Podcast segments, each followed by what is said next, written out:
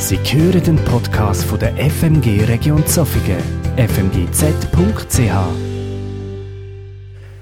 Wie schon erwähnt, wir starten mit einer neuen Predigtserie. Im Auftrag seiner Majestät, zweiter Teil. Der Fokus in dieser Predigtserie ist, Christen haben den Auftrag, anderen Menschen von diesem Jesus von Nazareth weiterzusagen. Die, die schon lange dabei sind und viele Jahre Gottesdienste besuchen und in der Bibel lesen, sagen sich, ja, das, äh, das wissen wir. Ein Grundproblem ist, dass in der Bibel viele Dinge stehen, was wir tun sollen, aber es steht nicht drin, wie wir es tun sollen. Und darüber lohnt es sich nachzudenken. Wie können wir diesen Auftrag, den alle Christen haben, den Auftrag, in dieser Welt Botschafter Jesu zu sein, den Menschen nicht nur mit Worten, sondern mit Taten, mit dem ganzen Sein, zu veranschaulichen, wer dieser Jesus ist und wie groß die Liebe Gottes zu den Menschen ist. Darüber wollen wir uns Gedanken machen in dieser Predigtserie und wollen euch inspirieren und euch ermutigen, diesen Auftrag, euch an diesen Auftrag heranzuwagen. Denn seien wir ehrlich, wenn wir schauen, wie sich die Kirchen, die Landeskirchen und Freikirchen in Europa entwickeln, muss man sagen, es läuft nicht sehr gut. Da muss sich etwas ändern. Nicht um die, damit die Kirchen überleben, sondern damit die Menschen von Jesus hören.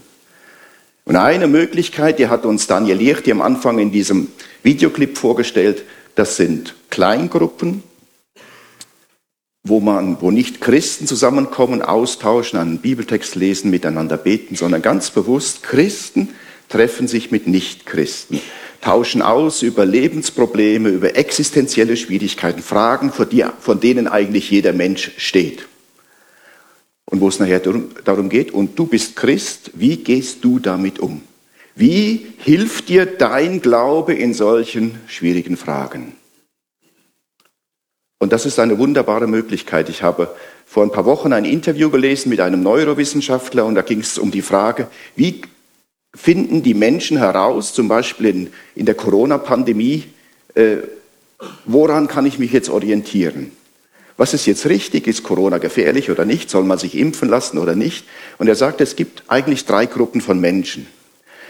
Die einen, das, er schätzt, das sind so 10 bis 20 Prozent der Bevölkerung, die recherchieren, die schauen im Internet, die holen sich solide fachliche Informationen und bilden sich dann eine fundierte Meinung.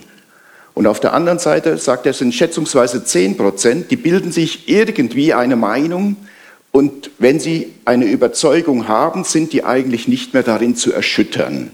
Die sind wie immun gegen alle Argumente, die halten einfach daran fest. Und der Rest, das sind rund zwei Drittel. Zwei Drittel. Was machen die? Die schauen, was denken, sagen und tun Menschen in meiner Umgebung, denen ich vertraue. Was haben die für eine Meinung? Und daran orientieren sie sich. Und dieser Workshop Missionale Kleingruppen geht genau in diese Richtung. Menschen in der persönlichen Umgebung, denen man vertraut, wie gehst du damit um? Mit Schwierigkeiten des Lebens. Und das ist eine wunderbare Möglichkeit. Das ist eine, nicht die einzige. Wenn ihr euch anmelden wollt auf der Webseite www.vfmg.ch, Termine, dann kommt ihr drauf und könnt euch online anmelden. Es wäre toll, wenn ein paar von euch dabei sind.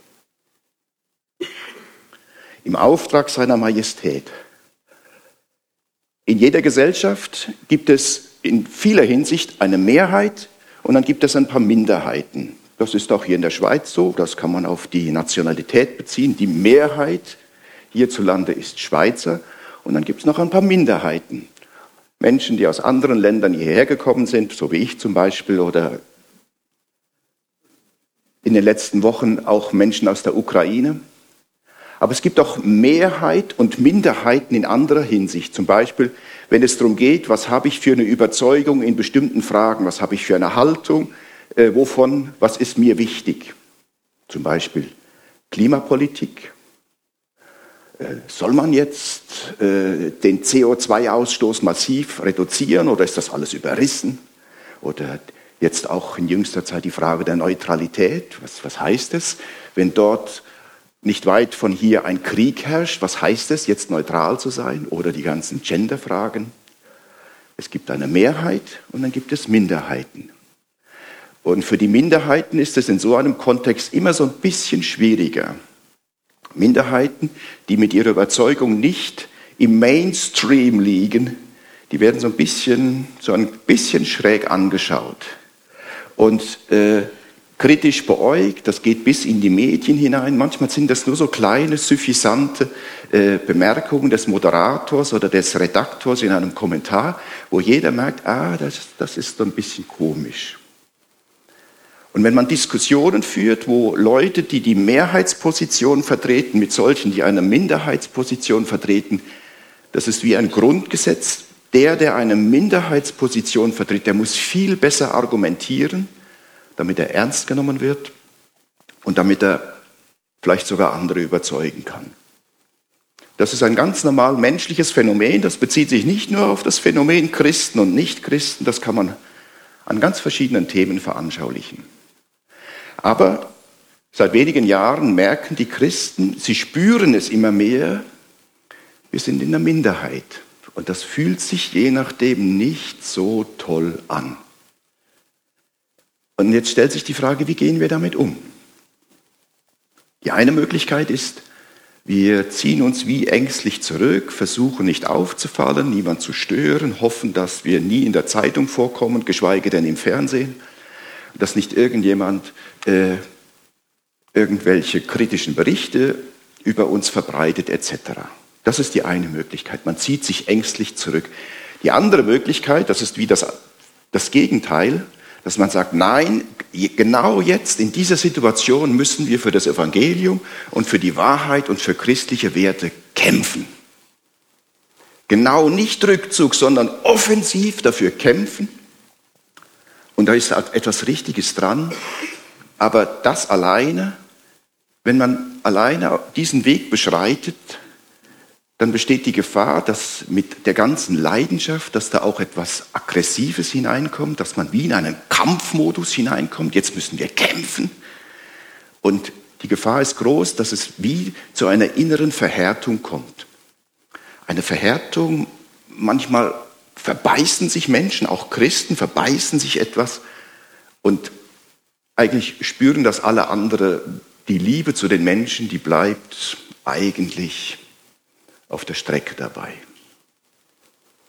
Und wie willst du von der Liebe Gottes sagen, wenn du so verbissen dafür kämpfst? Das überzeugt irgendwie nicht. Wenn wir ehrlich sind und in die Geschichte blicken, in die, Geschichte, in die Kirchengeschichte, in die Missionsgeschichte, eigentlich muss man sagen, Christen waren immer in der Minderheit, immer. Überzeugte Christen, die nicht nur, Entschuldigung, auf dem Papier Christen waren, die waren eigentlich immer in der Minderheit. Und trotzdem ist es gelungen in der Geschichte, dass die Minderheiten nicht nur Bestand hatten, sondern dass die Minderheiten äh, nicht nur gewachsen sind, sondern dass die Minderheiten die Mehrheit mitgeprägt haben, dass zum Beispiel Werte, die man in der Reformation entdeckt hat, dass alle Menschen vor Gott gleich sind, dass alle Menschen frei sind vor Gott, dass das nachher die Gesellschaft und staatliche Gesetzgebung mitgeprägt hat. Das sehen wir in der Geschichte. Ich weiß nicht, wer von euch unsere Verbandszeitschrift kennt, Christus im Brennpunkt. Und wir haben jetzt ein Quartalsthema, Gottes Handeln in der Geschichte. Und jetzt in der Mai-Ausgabe, es liegen unten noch ein paar Exemplare auf, Gottes Handeln in der Kirchengeschichte.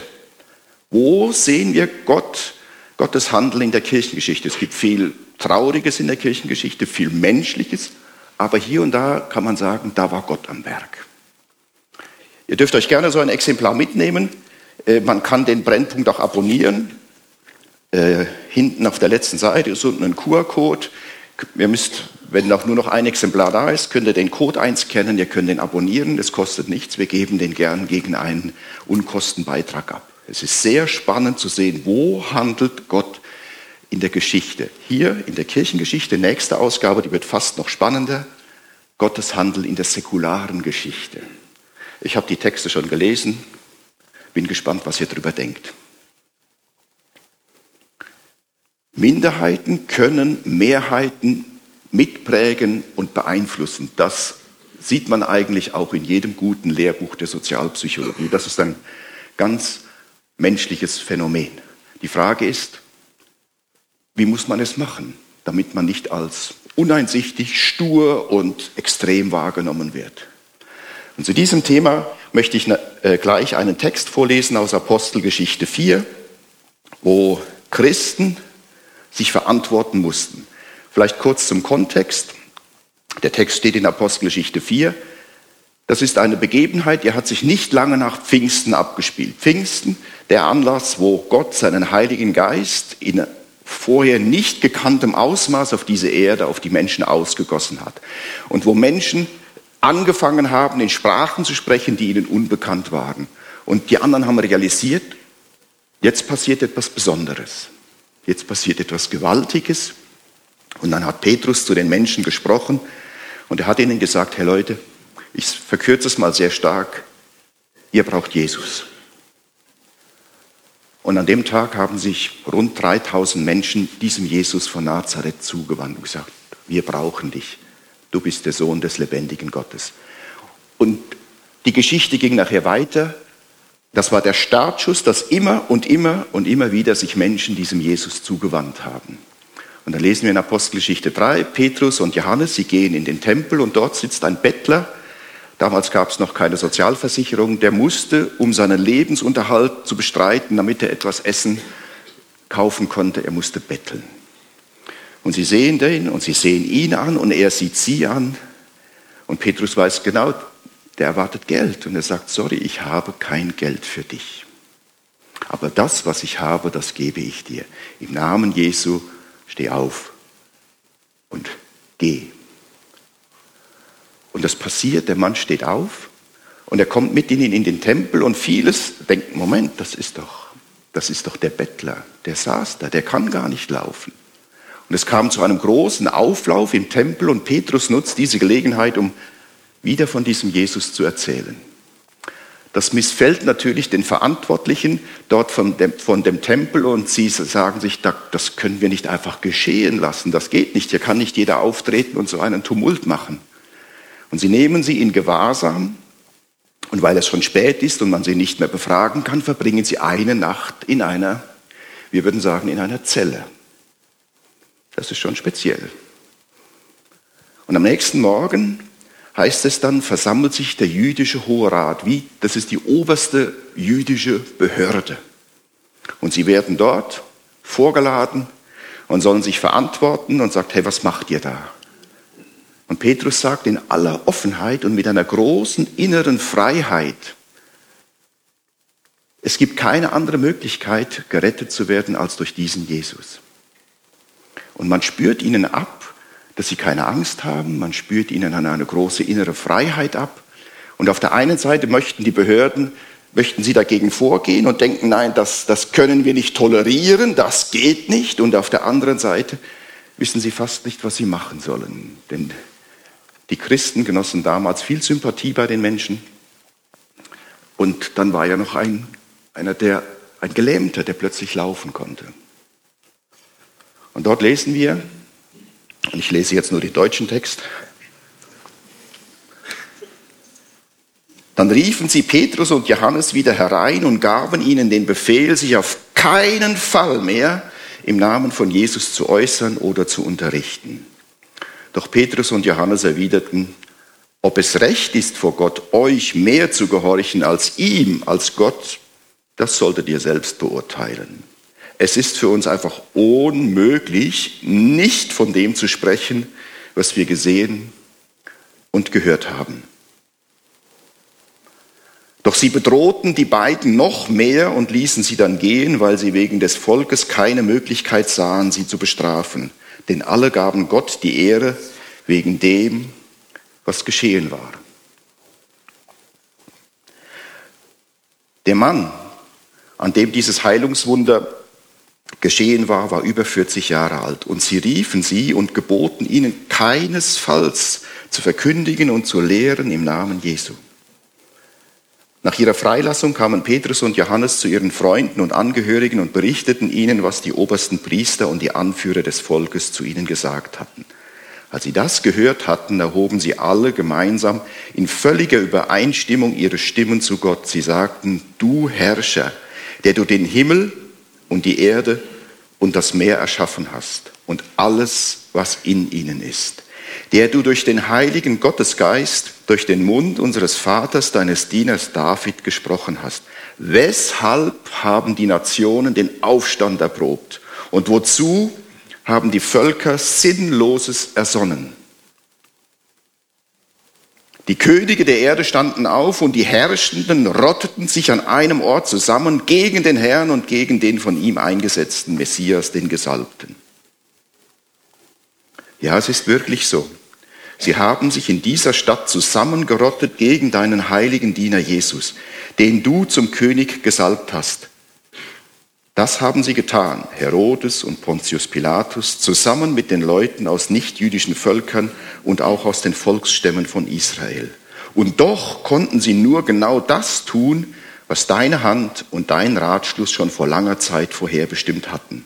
Und jetzt, Herr, schau doch auf ihre Drohgebärden und gib deinen Dienern, dass sie mit großer Zuversicht deine Botschaft weitersagen können. Das bewirke, indem du deine Hand ausstreckst zur Heilung, sodass Zeichen und Wundertaten geschehen durch den Namen deines heiligen Dieners Jesus. Als sie ihr Gebet beendet hatten, erbebte der Ort, wo sie zusammengekommen waren, und sie wurden alle vom heiligen Gottesgeist erfüllt. Sie sagten die Botschaft Gottes ganz unbekümmert und offen weiter. Das ist eine sehr spezielle Geschichte, die hier berichtet wird. Die Jünger müssen sich vor den Behörden verantworten. Man droht ihnen, man setzt Druck auf und wenn einem die Behörden, die Verantwortlichen Drohungen aussprechen, da ja, da kann einem das Herz schon in die Hose rutschen. Aber die Jünger beweisen hier einen ungeheuren Mut. Sie haben offensichtlich ein, ein mutiges Herz. Ich habe hier ein Herz dabei, ich hoffe du auch. Jetzt sagen sich vielleicht speziell die, die weiter hinten sitzen, warum ist das so klein? Und ich denke, der entscheidende Grund ist, das Herz, das in deiner Brust schlägt, ist kaum größer als das. Man liest, ein Herz ist ungefähr so groß wie eine, die Faust eines Mannes. Vielleicht ist es ein bisschen größer, aber nicht, nicht erheblich. Und dieses kleine Organ sorgt dafür, dass du und ich Tag für Tag, Woche für Woche, Monat für Monat und Jahr für Jahr leben können. Etwas vom Wichtigsten, was wir haben in unserem Körper, das Herz. Und in der Bibel ist das Herz ein, ein Bild, eine Metapher ein Bild für die Person Mitte des Menschen, etwas, was tief im Menschen drin ist und was viele Entscheidungen und Handlungen seines Lebens mit beeinflusst, seine Einstellungen und wie man mit Schwierigkeiten etc. umgeht. Dafür wird in der Bibel das Herz gebraucht. Ich lasse das jetzt mal rumgehen. Äh, ich bin froh, wenn ich es zurückbekomme, denn ich brauche mein Herz noch.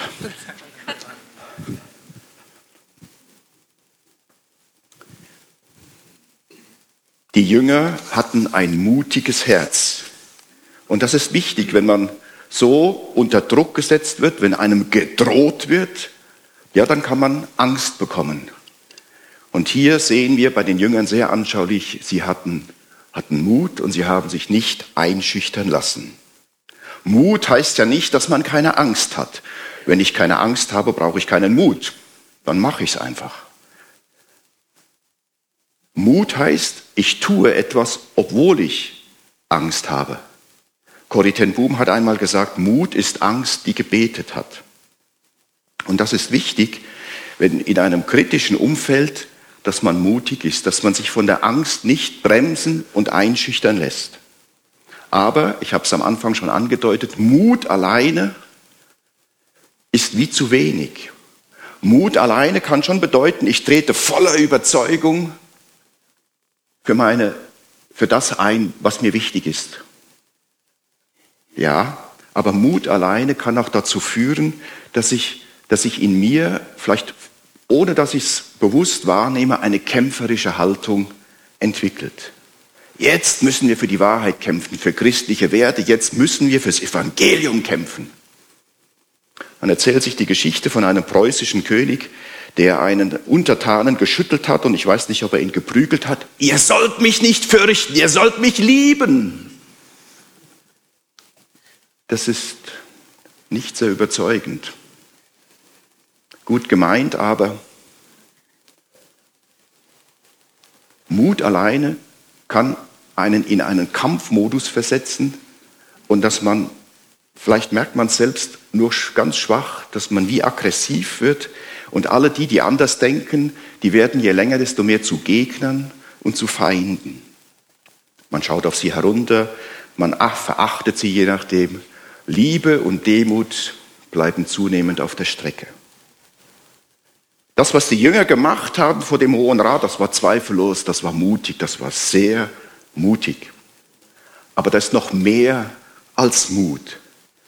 Den Mitgliedern des Hohen Rates fällt das auf, dass die dort in einer ungeheuren inneren Freiheit auftreten, offensichtlich keine Angst haben.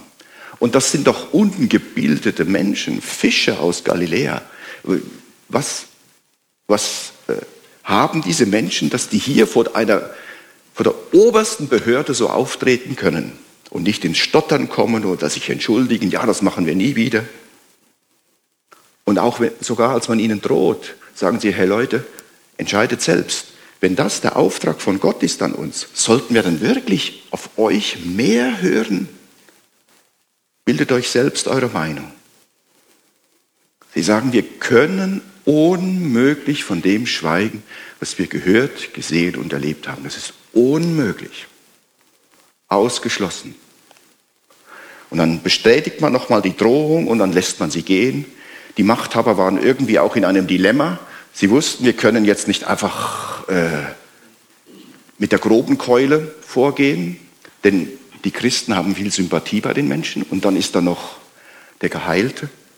Und trotzdem, man droht ihnen und lässt sie gehen. Und sie gehen dann zu ihren Freunden, erzählen, was sie erlebt haben. Und was macht die versammelte Gemeinde? Sie fangen an zu beten. Sie kommen mit dieser Situation vor Gott und sagen, Gott, schau mal, was da passiert. Und das ist ja eigentlich nicht das erste Mal, das ist schon früher passiert, wird schon im Alten Testament erwähnt. Und dann fangen sie an zu beten. Und um was beten sie? Und das ist sehr spannend. Sie beten nicht um Bewahrung. Sie beten nicht darum, äh, dass ihnen jetzt nichts passiert. Sie beten nicht darum, dass Gott jetzt äh, mit seiner Macht gegen die Mächtigen vorgeht. Auch das nicht. Sondern sie beten darum, und jetzt, Herr, schau doch auf ihre Drohgebärden und gib deinen Dienern, dass sie mit großer Zuversicht deine Botschaft weitersagen können. Dort steht in der Luther-Übersetzung Freimut. Freimut, das hat mit Mut zu tun, aber da ist noch mehr dabei. Da ist auch eine große, spürbare innere Freiheit dabei. Gib deinen Dienern Freimut, wir lassen uns nicht einschüchtern. Das bewirke, indem du deine Hand ausstreckst zur Heilung, sodass Zeichen und Wundertaten geschehen durch den Namen deines heiligen Dieners Jesus. Bitte, Gott, manifestiere du dich jetzt, zeig, setz du Zeichen deiner Macht und Herrlichkeit. Wir sind nicht bereit, hier nachzugeben. Unser Leben ist in deiner Hand. Und dann passiert auch etwas. Der Ort, wo sie zusammen waren, der erbebte. Sie wurden wie neu von Gottes Geist erfüllt und sie gingen hinaus und sagten die Botschaft von Jesus mit einer großen inneren Freiheit und mutig. Ein mutiges Herz. Aber zu Freimut gehört noch etwas anderes. Man braucht auch ein empfindsames Herz. Ein Herz, das empfindsam ist für Menschen. Dass in Menschen, die anders denken und andere Überzeugungen haben, dass man ihnen nicht komische Typen sieht oder Gegner oder Feinde, sondern Menschen, die von Gott geliebt sind. Menschen, für die Jesus am Kreuz starb.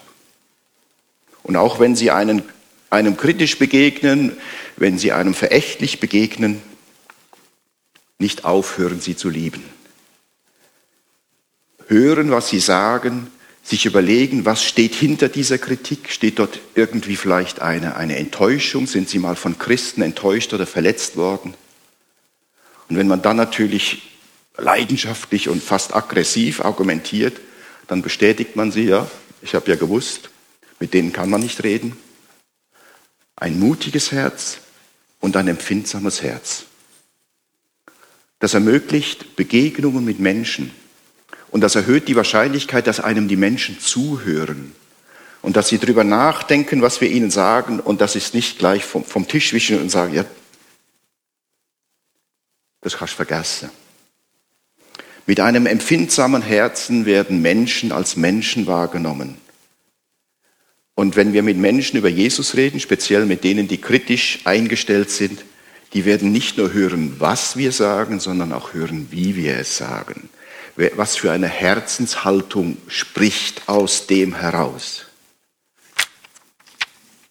Freimut, gemäß der Luther-Übersetzung und was wir hier bei den Jüngern, bei Johannes und bei Petrus sehr schön sehen, das ist wie die Kombination von Mut und Empfindsamkeit.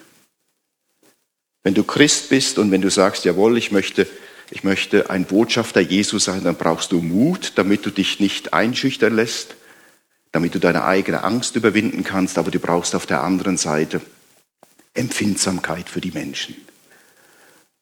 Das Thema der heutigen Predigt ist voller Überzeugung, mit voller Überzeugung hinausgehen, Botschafter Jesu zu sein, aber nicht nur voller Überzeugung, sondern auf eine Art und Weise, die überzeugend ist. Und dazu brauchen wir Mut und Empfindsamkeit. Und die Frage ist, wie gewinnen wir das? Wie gewinnen wir diese innere Freiheit, diese Verbindung von, von Mut und Empfindsamkeit? Die einen von uns neigen vielleicht eher dazu, mutig und kämpferisch zu sein, die anderen eher äh, empfindsam und sensibel zu sein für die Menschen. Aber wie bringen wir beides zusammen? Und ich denke, es empfiehlt sich sehr, dass wir zurückgehen zu Jesus. Denn er hatte auch beides zusammen in sich. Er hat das verkörpert. Den Mut und die Empfindsamkeit. Wir lesen in den Evangelien immer und immer wieder, dass Jesus mit den Menschen diskutiert hat. Er hat sie herausgefordert. Er hat sie wütend gemacht. Insbesondere, und das ist ein unsägliches Thema, immer wieder beim Thema vom Sabbat. Was darf man am Sabbat und was nicht? Und Jesus hat sie provoziert, wenn man so will. Er hat Menschen am Sabbat geheilt und nicht gesagt, du, wir warten noch bis heute Abend, die Sonne untergegangen ist oder bis morgen. Er hat sie am Sabbat geheilt, sogar in der Synagoge. Und mehr als einmal heißt es, die Leute waren so wütend auf Jesus, sie hätten ihn am liebsten an Ort und Stelle umgebracht. Mehr als einmal. Mehr als einmal.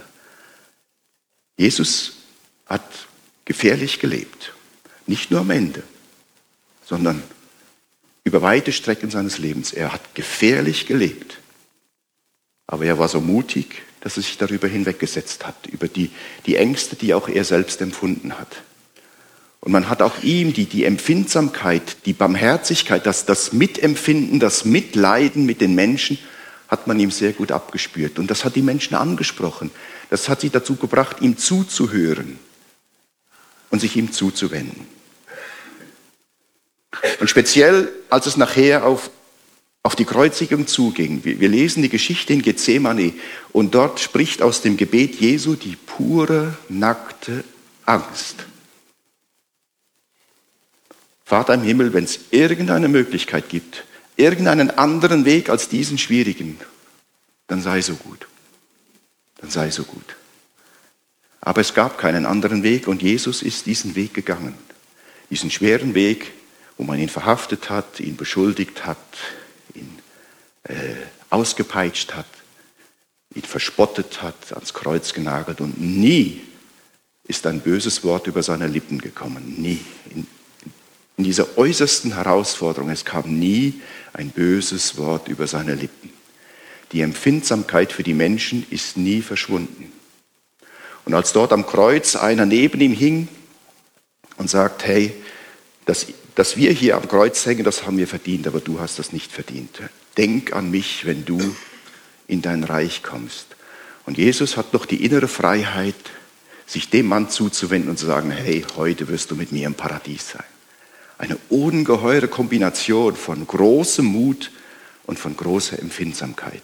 Und das, was am Kreuz passiert ist, das macht uns so deutlich, wie viel wir Gott bedeuten, wie viel Gott bereit ist herzugeben, wie viel Gott seinem Sohn zumutet, damit unsere Beziehung zu ihm wiederhergestellt werden kann. Versöhnung, Vergebung. Das Böse in dieser Welt macht so viel kaputt. Beziehungen gehen zu Bruch, Menschen reden nicht mehr miteinander. Wahrscheinlich hat jeder von uns Personen in seinem Umfeld, wo er weiß, zwischen mir und der Person, da ist einfach etwas dazwischen. Das, das muss bereinigt werden. Aber das geht nicht, weil der oder die nicht will. Oder ich will nicht. Ja, wenn der sich entschuldigen würde, dann könnte man drüber reden. Aber natürlich entschuldigt er sich nicht. Und ja, theologisch gesprochen, Sünde und Schuld macht so viel kaputt in den Menschen, zwischen den Menschen. Und Gott ist hat seinen Sohn geschickt, damit dieses Problem gelöst werden kann, um es einmal ganz einfach zu sagen. Nicht im Sinne von ganz einfach. Es hat Jesus sein Leben gekostet. Ich glaube, die anderen wollen das Herz auch noch sehen. In die Hand nehmen. Jesus hat ein mutiges und ein empfindsames Herz in einem Ausmaß, wie wir das wahrscheinlich nie haben werden.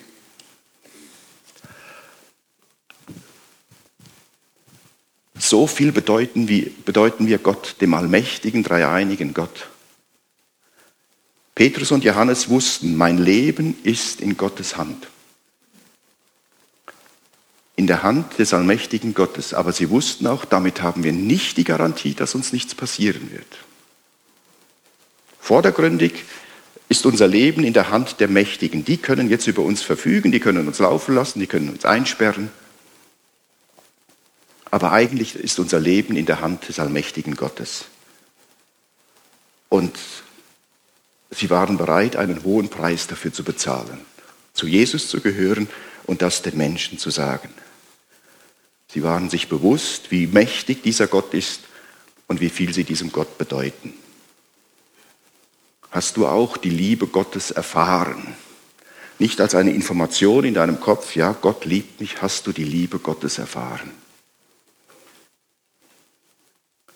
ist das etwas, was tief in dich eingedrungen ist, bis in dein Herz. Die Liebe Gottes. Dass du auch sagen kannst, hey, von dem, was ich gehört, gesehen und erlebt habe, kann ich einfach nicht schweigen. Wenn der allmächtige, dreieinige Gott sich mir so zuwendet. Ich habe den Vers von Gerhard Terstegen aus dem Lied Gott ist gegenwärtig hier schon zitiert. Du durchdringest alles, lass dein schönstes Lichte, Herr, berühren mein Gesichte. Wie die zarten Blumen willig sich entfalten und der Sonne stille halten. Lass mich so still und froh deine Strahlen fassen und dich wirken lassen. Es kann eine hilfreiche Übung sein, sich an einem sonnigen Frühlingstag, jetzt nicht so wie heute, sich an einem sonnigen Frühlingstag auf eine Bank zu setzen, auf einen Stuhl und einfach die Sonne auf das eigene Gesicht scheinen zu lassen und das eigene Gesicht davon wärmen zu lassen und sich dann denken, das ist ein Bild für die Liebe Gottes. Die Wärme, die ich jetzt auf meiner Haut spüre, ist ein Sinnbild für den liebevollen Blick Gottes, der auf mir ruht. Obwohl er weiß, wer du bist, was alles nicht gut ist in deinem Leben. Obwohl Gott tief, tief in dein Herz hineinsieht. Der liebevolle Blick Gottes ruht auf dir. Hast du das schon erlebt? Wenn du das erlebt hast bis zu einem gewissen Grad, dann würde ich schon sagen, dann kannst du davon nicht schweigen. Wenn, du da, wenn das für dich nur eine theoretische Wahrheit ist, dann ist es wahrscheinlich nicht sehr schwer, das zu verschweigen. Aber Gott will, dass du diese Liebe erfährst. Er hat es sich viel kosten lassen. Setz dich in die Frühlingssonne, der Sonne stille halten. Lass mich so still und froh deine Strahlen fassen und dich wirken lassen. Nimm dir die Zeit dazu. Wir sind als Christen in der Minderheit. Wir werden zum Teil kritisch beäugt von Menschen in unserem Umfeld, von den Medien etc. Aber das ist nicht zum ersten Mal in der Geschichte so. Der erste Petrusbrief richtet sich auch an Christen, die in der Minderheit sind, die man kritisch beäugt, denen man zum Teil auch Unrecht antut. Und in 1. Petrus 3 heißt es, ich frage euch, wer wird euch etwas Böses antun, wenn ihr mit ganzer Kraft nach dem strebt, was gut ist? Und wenn ihr aufgrund eures gerechten Lebens leiden müsst, dann seid ihr wirklich glücklich zu preisen. Fürchtet euch nicht vor dem, was sie fürchten und lasst euch nicht erschrecken, sondern setzt den Messias, den Herrn, in euren Herzen an die erste Stelle. Seid immer darauf vorbereitet, jedem eine klare Antwort zu geben, der von euch eine Begründung einfordert für die Hoffnung, die ihr in euch tragt. Tut dies jedoch einfühlsam und mit Respekt vor den anderen und lebt dabei so, dass ihr ein gutes Gewissen haben könnt, damit die, die besonders über euer Leben als Christen schlecht reden, schließlich beschämend klein beigeben müssen. Denn es ist besser, wenn es Gottes Wille sein sollte, dass ihr leidet, weil ihr Gutes tut, als weil ihr Böses tut. Denn auch der Messias hat zu einem bestimmten Zeitpunkt für die Schuld gelitten, er, der Gerechte, für ungerechte Menschen. So wollte er euch zu Gott hinführen. Er starb dabei zwar als Mensch, wurde aber durch den Gottesgeist wieder lebendig gemacht. Setzt den Messias den Herrn in euren Herzen an die erste Stelle. Seid immer darauf vorbereitet, jedem eine klare Antwort zu geben, der von euch eine Begründung einfordert für die Hoffnung, die ihr in euch tragt. Tut das jedoch einfühlsam und mit Respekt vor den anderen. Das heißt, andere haben ein Recht von dir zu erfahren, wieso bist du Christ. Wie kannst du an einen liebevollen, gerechten Gott glauben, wenn er tatenlos zusieht, dass dort in der Ukraine Menschen niedergemetzelt werden und so viel zerstört wird? Wie kann man nur an so einen Gott glauben? Was sagst du dann? Ich glaube, es ist hilfreich, wenn man sich auf so eine Frage vorbereitet. Ich persönlich, eine, wie soll man sagen, eine objektiv richtige Antwort kann ich hier euch auch nicht sagen. Ich kann nur sagen, pass auf, ich verstehe das auch nicht. Ich verstehe es nicht. Ich verstehe es nicht. Aber ich halte trotzdem fest an diesem Gott. Dieses Problem ist uralt, dem begegnen wir schon in den Psalmen.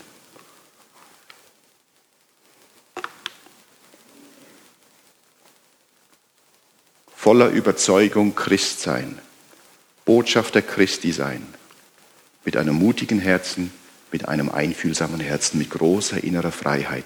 Und wenn die Gemeinde damals darum gebetet hat, ist das auch ein Signal dafür, das hat man nicht einfach, aber man darf darum bitten.